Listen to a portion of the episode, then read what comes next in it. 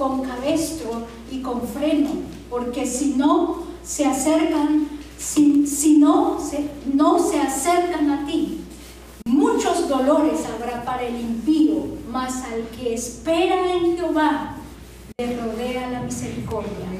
Alegraos en Jehová y gozaos justos y cantad con júbilo todos vosotros los rectos de corazón.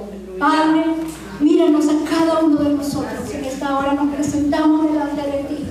Te damos gracias, te damos honra, te damos gloria, Padre. Entra en cada uno de nosotros. Háblanos, papá. Enséñanos, Padre, como cada fin de semana, como cada día lo haces, papá. Seas tú hablándonos, Señor, a nuestra mente, a nuestro corazón, a nuestra vida, Señor. Que no sea, Padre Santo, una palabra más, Señor, un mensaje más, Padre. Que sea tu Espíritu hablando a nuestro corazón, Padre. Que podamos hacer el cambio, Señor. Que podamos volvernos de nuestros malos caminos, Señor. Y entender qué es lo que tú quieres de cada uno de nosotros, Padre. Así que te pedimos, Señor, que seas tú hablándonos, Señor, Padre, a cada uno por nombre, mi Dios.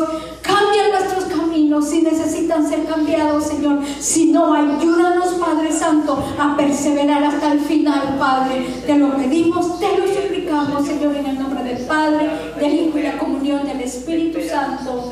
Amén y amén. Pueden sentarse.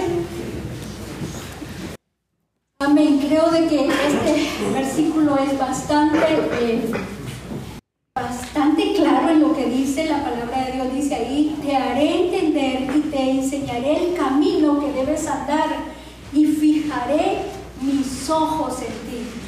Creo de que una de las cosas que nos ha costado a nosotros entender es cuál es el camino que Dios quiere que nosotros andemos.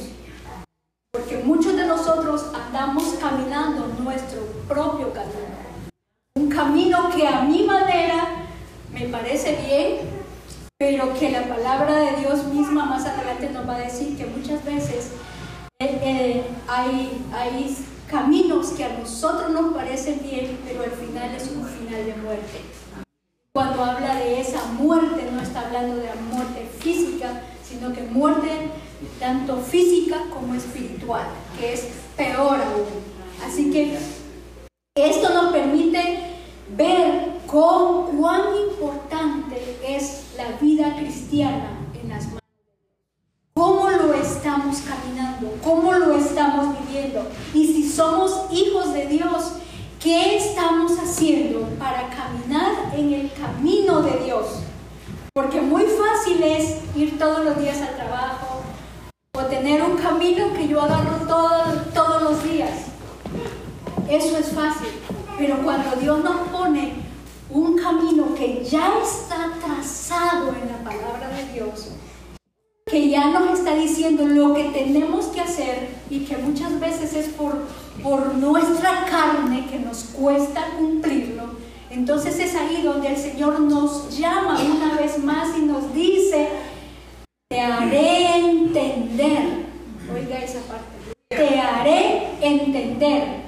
Oh, o sea muchas veces nos viene la palabra una y otra vez, pero no entendemos lo que quiere decir. Y dice, y te enseñaré. Son dos cosas. Uno es enseñar, porque aquí nos están enseñando que la Biblia, los libros, cómo funciona el camino del Señor, nos enseñan cada semana y damos gracias a Dios por los hombres de Dios y mujeres que todavía hay. Yo decía esta semana, ¿qué pasará cuando Dios quite a los pastores y a los líderes y a las iglesias? Yo decía, wow, ¿qué pasará? ¿Nos quedaremos con lo que hemos aprendido? ¿Seguiremos el camino o vamos a necesitar que alguien nos esté forzando a seguir. Y es ahí donde nos dice, te haré entender y te enseñaré el camino que tú debes andar. ¿Cuál es el camino que yo debo andar? El Señor me lo va a hacer entender. Y no me diga que usted va a esperar que un profeta venga a hablarle. Porque cada día el Espíritu Santo nos dice los errores que nosotros hacemos. La palabra de Dios a veces por a, través de un niño, a través de la palabra, a través de tu esposo o la voz audible viene a hablarte y te dice perfectamente lo que tú tienes que hacer. Que muchos me dicen, no, pero es que profetas no me hablan. No, no necesitas un profeta. ¿Quieres buscar un profeta que te hable? Pero el Espíritu te habla perfectamente. Si le buscamos, nos va a hablar. Así que para cumplir los propósitos de Dios en nosotros, muchas veces el Señor tiene que cambiar el rumbo de nuestra vida. Y aquí nos establecemos al tema.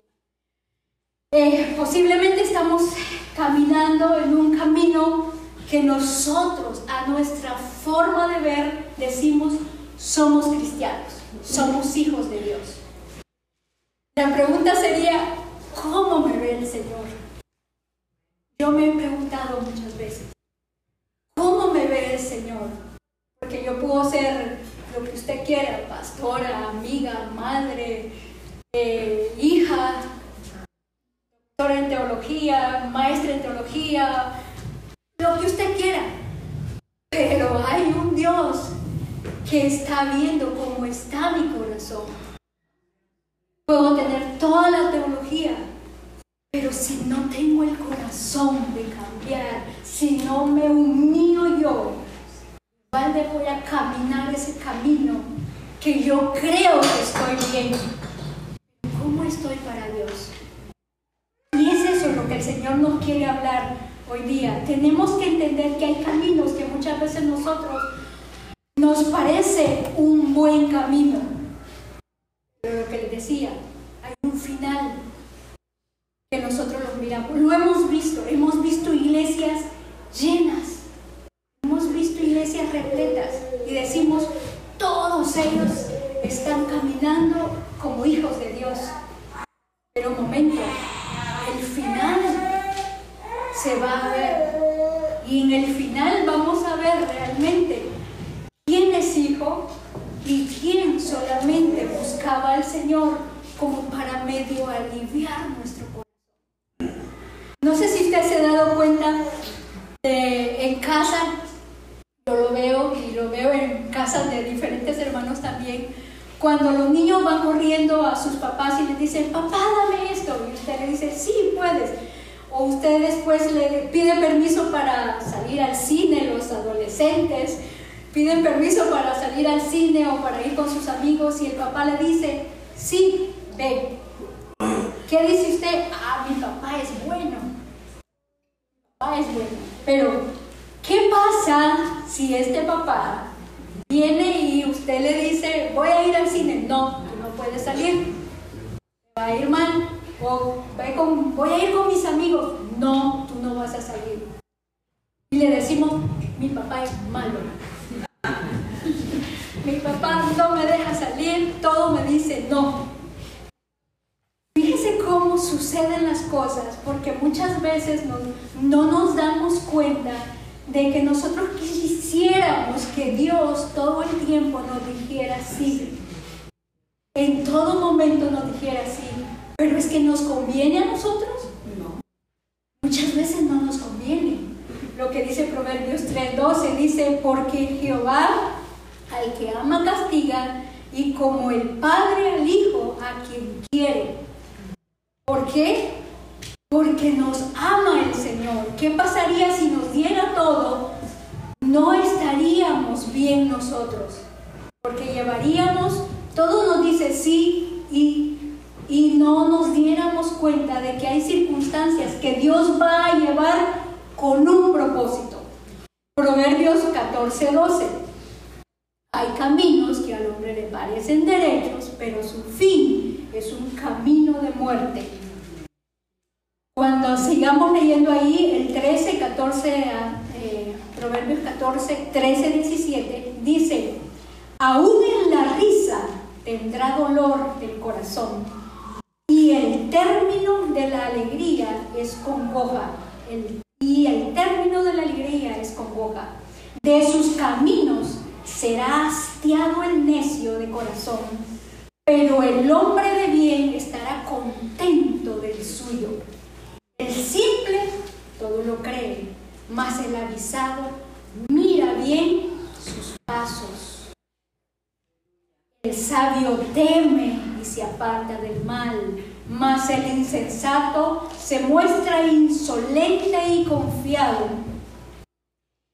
El que fácilmente se enoja hará locuras y el hombre perverso será aborrecido. Mire todo lo que dice en, poco, en pocas cosas. ¿Cómo podemos entonces reconocer esos caminos equivocados que muchos decidimos seguir en nuestra vida o muchos deciden seguir en su vida? Que yo no los quiero seguir. Número uno, los caminos solamente de apariencia, pero la realidad es muy diferente. Caminos que muchas veces nosotros llevamos que son de apariencia, pero realmente la realidad que se vive. Yo lo veo muchas veces, no sé si usted lo ve, Facebook ustedes ponen unas fotos hermosísimas.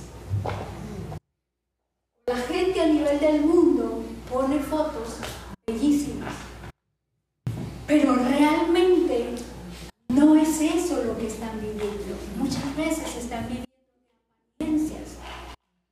Y no es eso lo que el Señor quiere de nosotros. Dice el versículo 13 que leímos que aún en la risa tendrá dolor en mi corazón.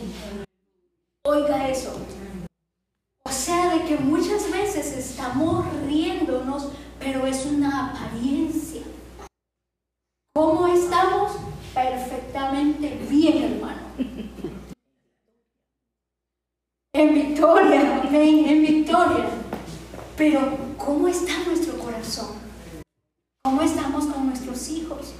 ¿Cómo estamos viviendo nuestro interior, nuestra búsqueda, nuestro caminar? Si la palabra de Dios dice que aún en la risa tendrá dolor en su corazón, yo no quiero reír de esa manera. Decir, voy a, estoy riéndome, pero igual estoy teniendo dolor en mi corazón. Qué difícil vivir una apariencia. Es mejor decir, pero ya no necesito, necesito que me, alguien me escuche. Ve todo lo que se está viviendo últimamente, el estrés, la depresión, la ansiedad. Y todos estamos súper bien. ¿Qué esperamos? Veces colapsar. Ya no podemos más. Y eso tampoco es bueno, porque necesitamos muchas veces desahogarnos. Y si no tiene la confianza con un hermano o con una hermana o con su pastor o con su líder, hágalo delante de Dios. Vaya en la madrugada, vaya en oración, tírese, arrodíllese, llórele al Señor, dígale Señor, esto y esto yo ya no lo aguanto, yo quiero ser diferente. Cuando eso sucede en nosotros, vamos a poder reír de la buena manera, contentos con el Señor, sabiendo de que estamos libres de todo aquello que llevamos. Porque es lo que Dios quiere. El Señor dice que, quiere que seamos libres, pero no solo libres, verdaderamente libres.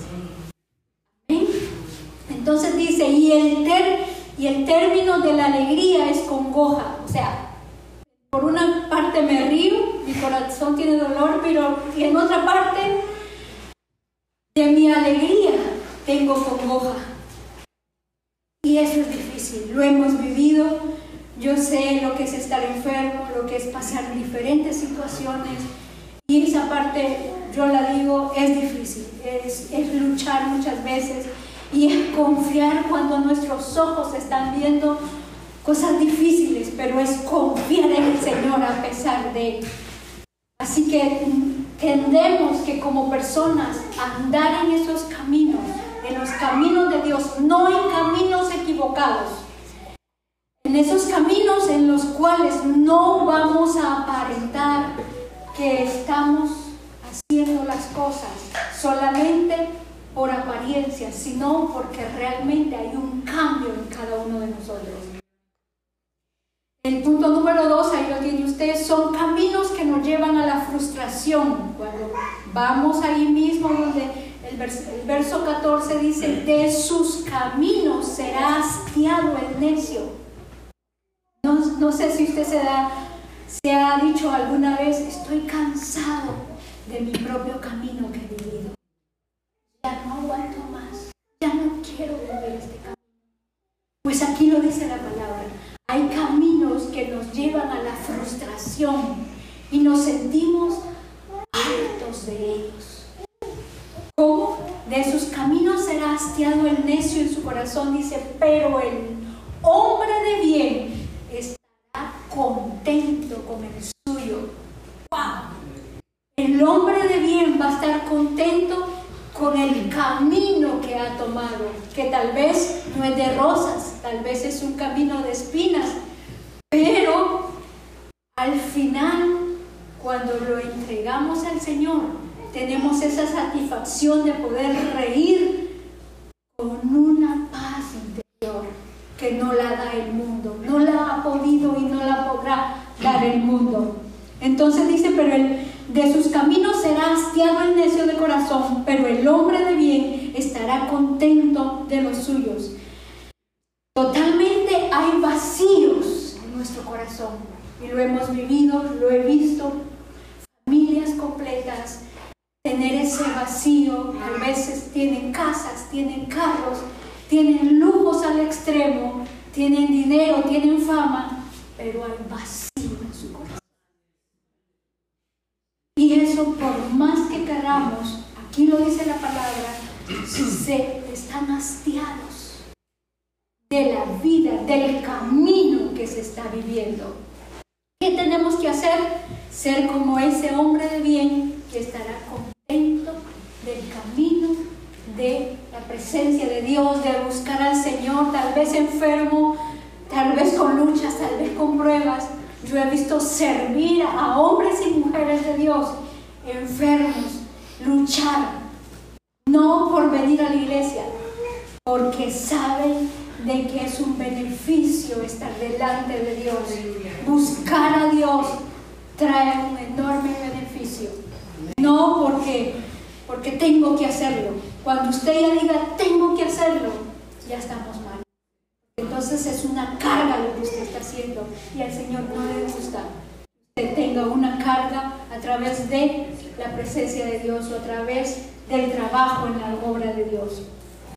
Entonces, todo cristiano que se aleja del Señor se vuelve una persona ¿Por qué?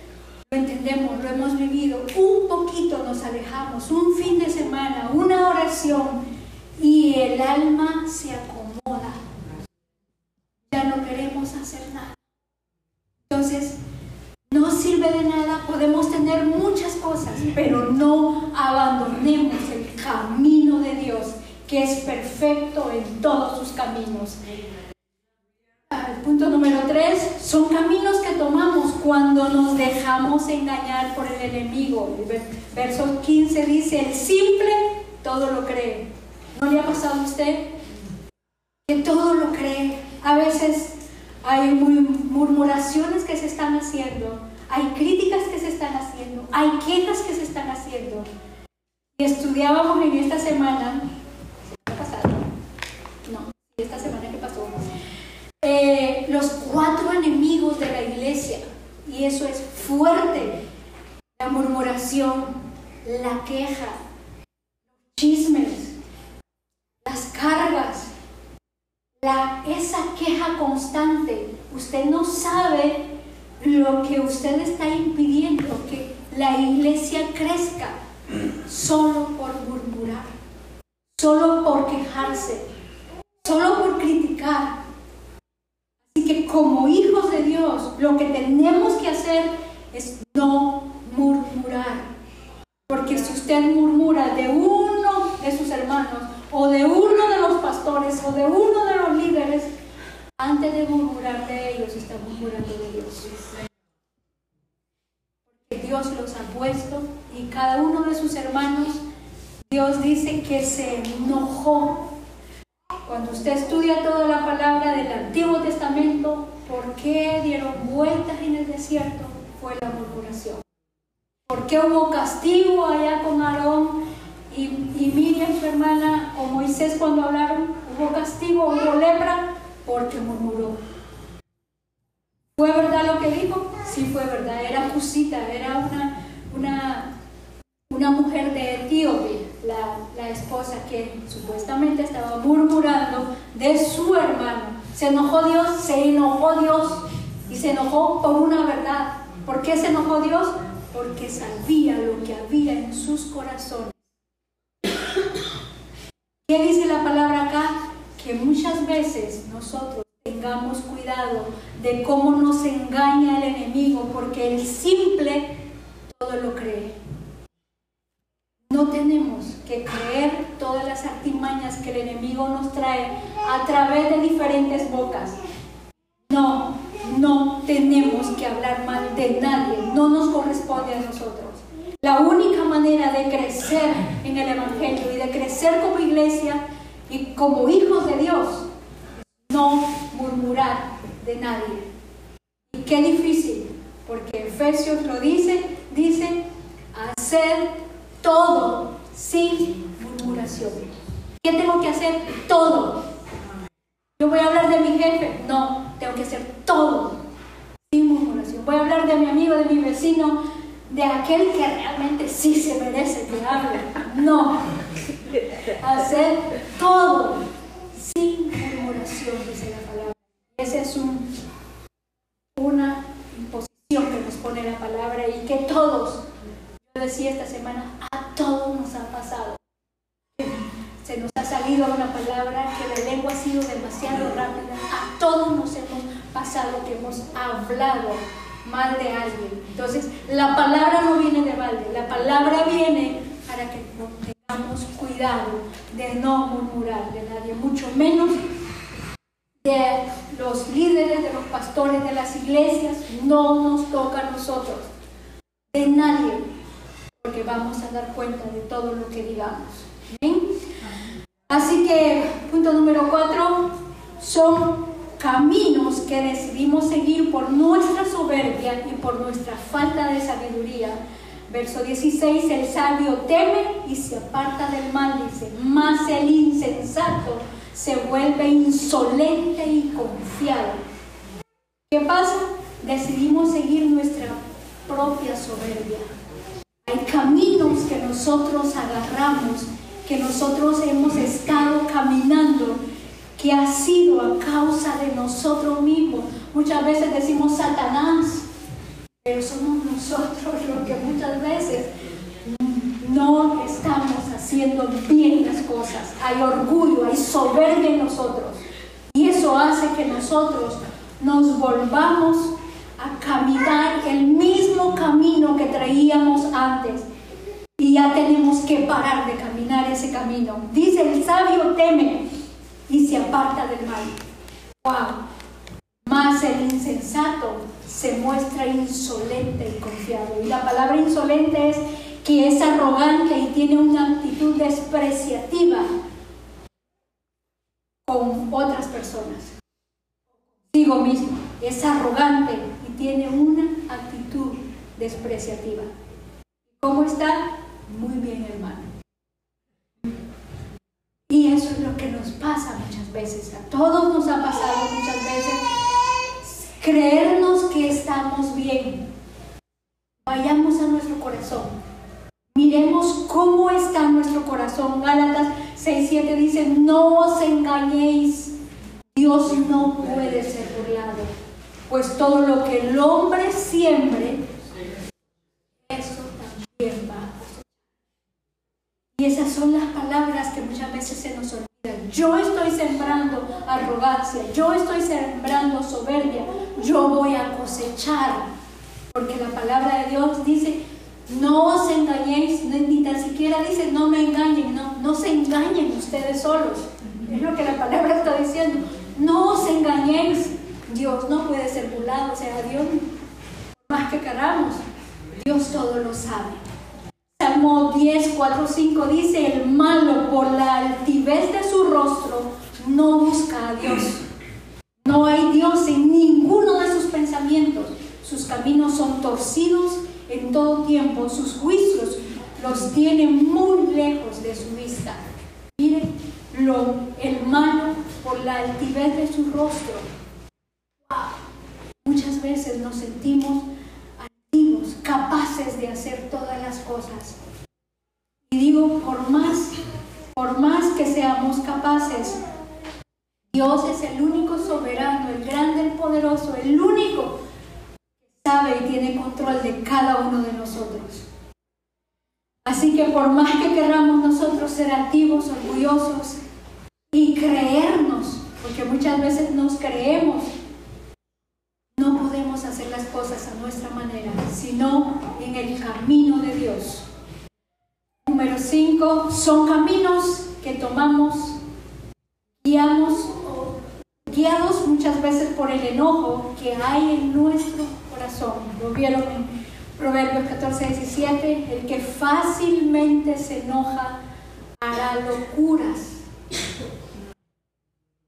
Y qué fácil somos para enojar. Creo que una de las cosas fáciles es el enojo.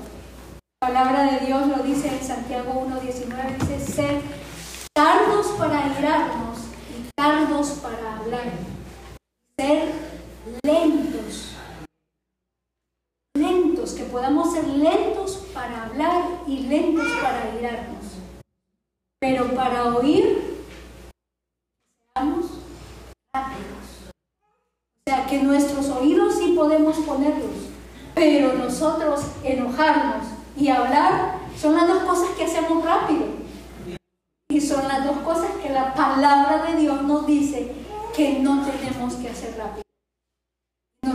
esta parte yo decía a los hermanos que qué difícil es controlar la lengua. Lo primero que nosotros hacemos es muchas veces ni dejamos que la otra persona hable, ni ha terminado cuando nosotros ya interrumpimos. Y tal vez ni eso nos iba a decir y nosotros ya le salimos dos, tres adelante. Entonces, ¿qué nos aconseja la palabra? Nos aconseja que nosotros podamos oír primero, no enojarnos, sino esperar lo que nos van a decir y después entonces hablemos. Creo de que ya ni vamos a contestar, porque ya no era ni lo que nosotros estamos pensando, que nos iban a decir, porque nos adelantamos mucho. Es que esto me ibas a decir, es que regañar me ibas, mamá, para los adolescentes, ¿verdad? Entonces, ¿qué, qué dice la palabra acá? Dice que el que fácilmente se enoja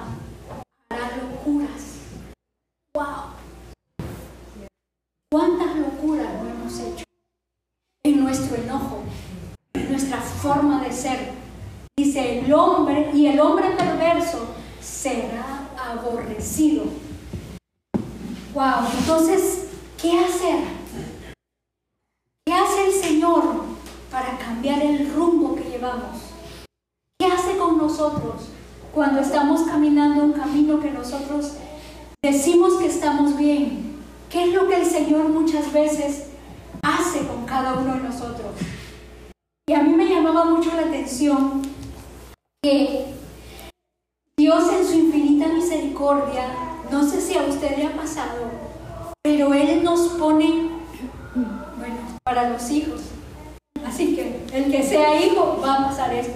Para los hijos, vamos a recapitular, para los hijos Dios le va a poner una pared enfrente Dios le va a poner una obstrucción enfrente. Dios va a poner algo para que usted se dé cuenta del camino que usted está llevando y lo va a detener. Muchas veces va a ser una enfermedad, muchas veces va a ser una circunstancia, muchas veces va a ser un problema, muchas veces va a ser algo que una voz de alguien que usted va a decir, wow, el Señor me llevó a los extremos. No sé si usted se ha dado cuenta cuando usted dice, el Señor me pegó contra la pared. Wow, y uno se queda como diciendo, pero es que yo quiero caminar este camino. No, tú vas a caminar este, le dice el Señor. Y lo lleva a los extremos tales que usted, por más que quiera, tiene que caminar en esos extremos. Dios dice, nos habla de todas maneras para que podamos obedecer su voz, para que ya no, ya no seguir en caminos equivocados. Números 22, 24, 33, usted va a ver una de las, las partes en las cuales vamos a, ver cómo el Señor, en su infinita misericordia, el Señor nos ha dejado todo en su palabra. Dice, pero el ángel de Jehová se puso en una senda de viñas que tenía pared a un lado pared al otro lado. Y viendo, dice el asna, al ángel de Jehová, se pegó a la pared y apretó contra la pared el pie de Balaam. Y él volvió a azotarla. Y el ángel de Jehová pasó más allá y se puso en una angostura donde no había camino para apartarse ni a derecha ni a izquierda y viendo, dice el asna, al ángel de Jehová, se echó debajo de Balán, y Balán se enojó y azotó al asna palo. Entonces Jehová abrió la boca del asna, la cual dijo a Balán, ¿qué te he hecho que me has azotado hasta tres veces? Y Balán respondió al asna, porque te has burlado, ¿por qué te has burlado de mí? Ojalá tuviera espada en mi mano, que ahora te mataría. Y el asna dijo a Balaam, ¿no soy yo tu asna? Sobre mí has cabalgado desde que tú tienes hasta el día de hoy. He acostumbrado a hacerlo así contigo. Es una pregunta que le estaba haciendo el asno, imagínense. Y él respondió, no, entonces Jehová abrió los ojos de Balaam y dijo al ángel de Jehová que estaba en el camino y tenía su espada desnuda en su mano. Y Balaam hizo referencia y se inclinó sobre su rostro. Y el ángel de Jehová le dijo, ¿por qué, ¿por qué has azotado tu asna hasta tres veces? He aquí, yo he salido para resistirte porque tu camino es perverso delante de mí. Aleluya. Amén. Miren lo que nos habla acá. Balaam, ya conocemos la historia de Balaam. Balaam era un profeta. Balaam era un profeta del tiempo de antes que Balaam tenía la autoridad de maldecir o de bendecir. Ese era el, la parte del profeta este, es, ese era el trabajo que el Señor le había dado. Pero también él hacía de, podríamos decir, negocio con lo que él tenía. Y yo lo que quiero rescatar en esta parte es cómo el Señor permite que un asna llegue a restringir su camino de tal manera que no lo deja pasar. ¿Por qué? Porque él iba a ir a maldecir. El camino que él llevaba era un camino perverso no podía avanzar. ¿Y cómo lo hace? A través de un asno o una asna, como lo dice aquí, o un burrito, si usted lo quiere mejor. ¿Qué hace? ¡Wow! Lo lleva de tal manera que dice que ya no pudo pasar ni a la derecha ni a la izquierda. Lo, lo restringe de tal manera que tuvo que, la pierna se la empujó en la pared como diciendo, de aquí tú no pasas más. Y lo ve usted, dice que el pie apretó en el 25, en la, segunda parte, y apretó contra la pared el pie de Balaam. Y él la volvió a azotar. Nos damos cuenta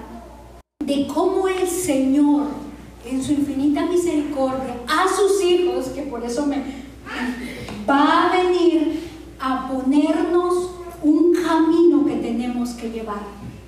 Y lo va a poner de diferentes maneras hasta el punto en el cual nosotros nos vamos a encontrar, así como le dije, contra la pared.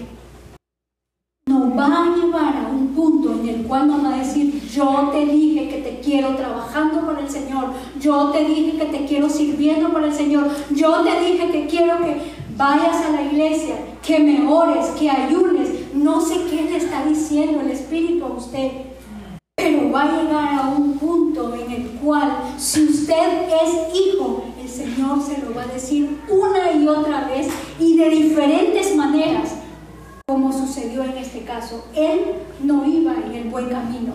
Y así muchos de nosotros muchas veces no estamos en el buen camino, por lo cual el Señor nos va a alinear en el camino que Él quiere que llevemos. No sé cuántos lo han vivido, yo lo he vivido. Si se acuerdan, el año pasado, para el mes de noviembre, yo estaba enferma en el hospital, pasé 19 días en el hospital, encerrada, no había nadie que podía entrar, solo una persona entraba y una persona salía.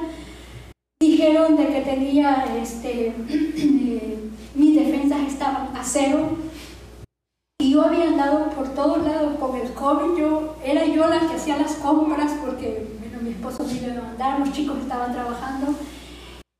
Y yo dije, Señor, allá en ese hospital, Señor, ¿qué quieres?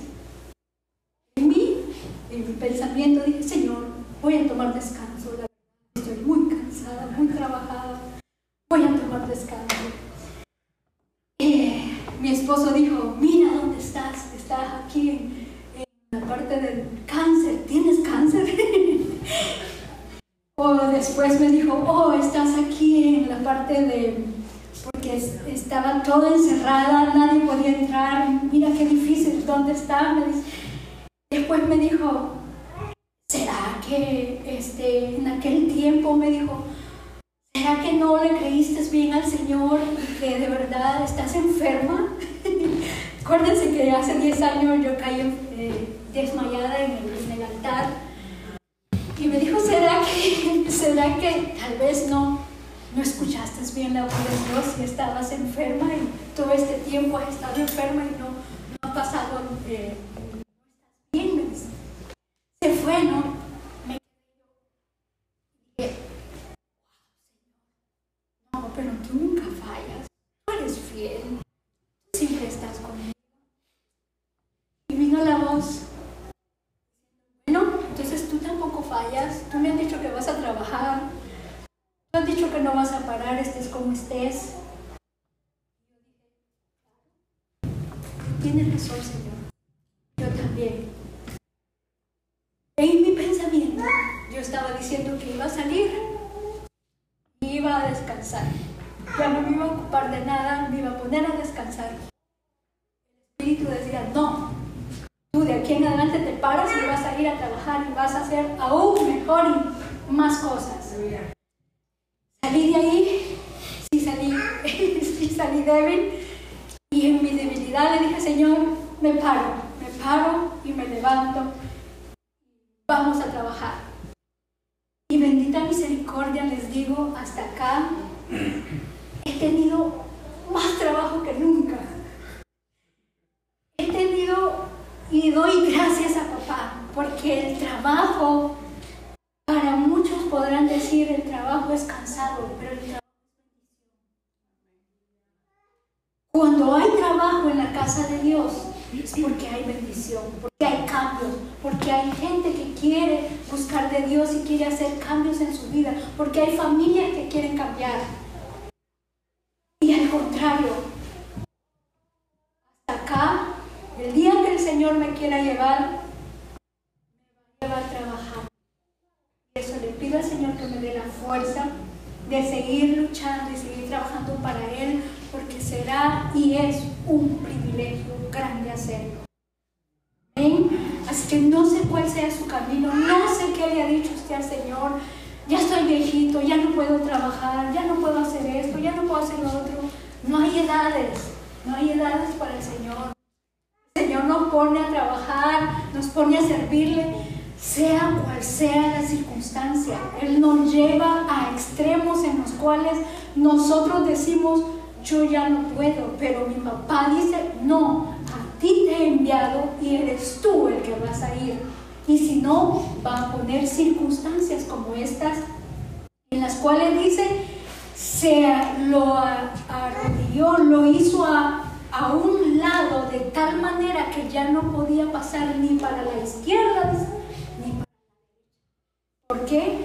Porque tenía un camino nada más que y qué inteligente el burrito, ¿verdad? Porque tres veces me has pegado, hasta números sabía él, Así que nos damos cuenta de que muchas veces el Señor va a utilizar palabra audible, palabra leída, palabra o circunstancias que nosotros estamos viviendo y que muchas veces vamos a tener que cambiar el camino que nosotros creemos que estamos llevando bien.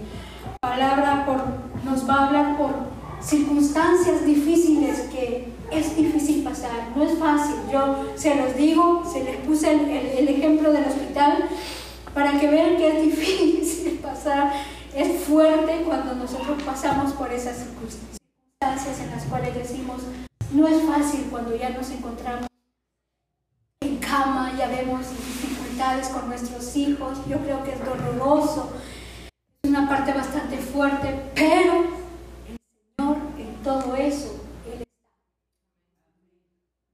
Acuérdense que Él dice que en el desierto el Señor iba con ellos. Y eso es algo que a mí siempre me llama la atención. Y digo, si en el desierto el Señor iba con ellos, ¿por qué no lo sacó del desierto? Lo necesitaba. Necesitaban ese desierto para, para cambiar ese camino interior que llevaban. No estaban bien, había rebeldía en sus corazones y de la única manera era dar vueltas en el desierto. Wow, Dios usa situaciones que se salen muchas veces del control para nosotros, pero no para Él. Para llevarnos a donde Él quiere. Jonás 1.17 dice, pero Jehová tenía preparado un gran pez que tragase a Jonás. Tenemos a otro hombre que no quería ser, quería caminar su propio Dice, pero Jehová tenía preparado un gran pez que tragase a Jonás. Y estuvo Jonás en el vientre del pez tres días y tres noches. ¿A dónde lo habían mandado a Jonás? A Nínive. ¿Y dónde resultó Jonás? Tarsis. ¿Qué lo hacía allá? No. ¿Por qué? Porque no, él no quería ir. Dicen, dicen los judíos que en el caso de Jonás, él vivió esta circunstancia con Nínive porque los padres de Nínive eran los ninivitas que lo los habían matado. Él traía algo en contra de los de Nínive, por eso le dijo, no quiero ir a Nínive, porque si no, ellos van a recapacitar y tú los vas a perdonar. Pero miren las circunstancias acá regresando al tema. Jonás lo llevó una vez más a los límites.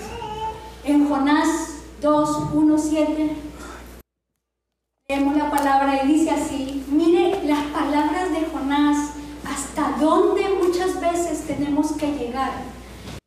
Dice, entonces oró Jonás a Jehová, su Dios, desde el vientre del pez. ¿Dónde estaba Jonásito? En el vientre. En el vientre del pez, ¿qué había allá? Una, ustedes se imaginan esa agua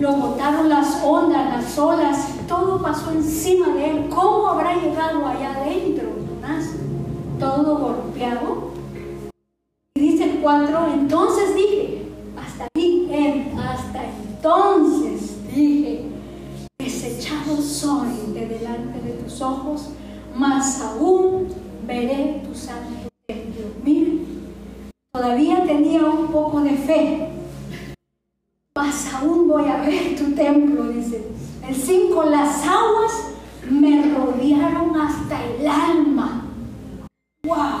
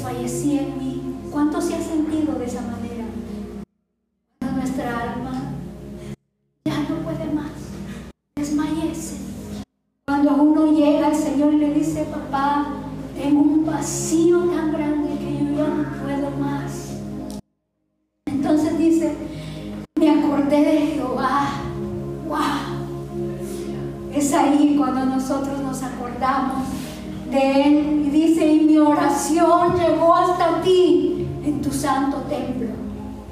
¿Cuántos de nosotros no hemos clamado cada mañana y decirle, Señor, ya no podemos más? Hemos vivido este caminar que creímos que estaba bien, en nuestra forma de tal vez hemos cometido errores, tal vez hemos olvidado ese tiempo que pasábamos con Dios. ¿Cuántos en este momento ya no están siguiendo a Dios? ¿Cuántos se acomodaron en casa? Y todos decimos, no, pues yo ahí escucho la palabra, pero ¿cómo está nuestra alma? Es lo que tendríamos que tener cuidado. ¿Cómo estamos nosotros? Dice el 8. Los que siguen vanidades ilusorias, su misericordia abandonan. Los que siguen vanidades ilusorias. Los que creemos muchas veces en todas las vanidades de la vida, en las fiestas, en el alcohol, en las drogas, hay un final de muerte, hay un final de dolor, hay un final y un vacío que por más que querramos, se va a ver al final y hay consecuencias de todo lo que hagamos. Muchas veces decimos, pero pastor o líder, pero ¿por qué estoy viviendo todo esto si ya soy cristiano? ¿Y dónde dejan las consecuencias de la vida? ¿Y dónde deja los frutos de todo lo que sembramos en aquel entonces. Hoy día estamos pagando todas esas consecuencias. Y hagámoslo, dígame Señor, yo te la entrego. Si yo cometí errores, si yo no sembré bien, yo te los presento una y otra vez delante de ti. Consecuencias van a haber de, de nuestros malos caminos, van a haber consecuencias. Y eso por más que querramos. ¿Por qué? Porque Dios también permite que a través de las circunstancias, que a través de esos errores que nosotros pasemos, va a venir la palabra de Dios. Nos va a hablar el Señor también a través de todo eso y a través de lo que hemos vivido. Mas yo, dice el 9, con voz de alabanza, wow, te ofreceré sacrificios. Pagaré lo que prometí. Oiga, ¿por qué? Porque no quiso hacer lo que el Señor le pidió. El camino que Jonás llevaba era Tarsis. Yo voy para Tarsis, yo no voy para Nínive, yo voy para Tarsis. No, hermano, véngase a la iglesia, busque al Señor. No, yo voy para allá. ¿Qué tiene que hacer el Señor muchas veces? Llevarlo a los extremos. Llevarlo a unos extremos en los cuales, si a mí me dicen que, un, que una hormiga se tragó a Jonás, yo lo creo. Porque la palabra de Dios lo dice. Muchos de nosotros estamos siendo tragados por muchas circunstancias que el Señor ha tenido que hacerlo para ver si de esa manera nosotros podemos obedecer su ver si de esa manera nosotros podemos hacer caso lo que el Señor nos está pidiendo. ¿Cuántos de nosotros no estamos viviendo circunstancias difíciles, sí, pero seguimos encerrados en que estamos bien y no lo estamos. Dice ahí, mas yo con voz de alabanza Dios te ofreceré sacrificios. ¿Qué quiere el Señor? Que cuando salgamos, que cuando en un día volvamos en sí, vengamos nuevamente a ofrecer sacrificios al Señor, pongamos nuevamente a ponernos a disposición de nuestro Padre. ¿Qué quería el Señor? Señor, ¿qué querías? Jonás, yo solamente quería que fueras a Nínive. Ve a dar la palabra que yo tengo. Ve allá. Qué fácil sería para nosotros caminar el camino de Dios. Pero nos toca caminar una y otra vez, como en el desierto por no querer hacer caso a la voz de Dios. Y dice, pagaré lo que te prometí. La salvación es de Jehová. Amén. Y claro que sí, que la salvación es de nuestro Padre, Él es el único en lo cual nosotros podemos tener salvación, en lo cual nosotros podrán decir lo que quieran allá afuera, podrán juzgarte, podrán decirte que has estado en pecado, pero una vez tú te levantes y una vez tú busques al Señor, tendrás la salvación de Jehová, porque Él es fiel una y otra vez, Él va a estar ahí para darte la salvación que tú has estado buscando. Así que, ¿qué tienes que hacer? Párate, paga lo que le prometiste al Señor. ¿Qué le prometiste?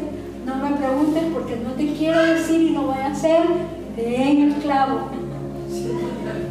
El Señor te pidió trabajo, el Señor te pidió que lucharas por el Evangelio, que predicaras, que fueras a alcanzar almas. ¿Qué te ha pedido el Señor? ¿Qué le has prometido tú al Señor? No lo sé. Pero la palabra de Dios te dice hoy, promete, paga, perdón, lo que has prometido y la salvación entonces vendrá, porque la salvación no es de nadie, bendita misericordia de Dios, la salvación es de Jehová. Bendita misericordia de Dios.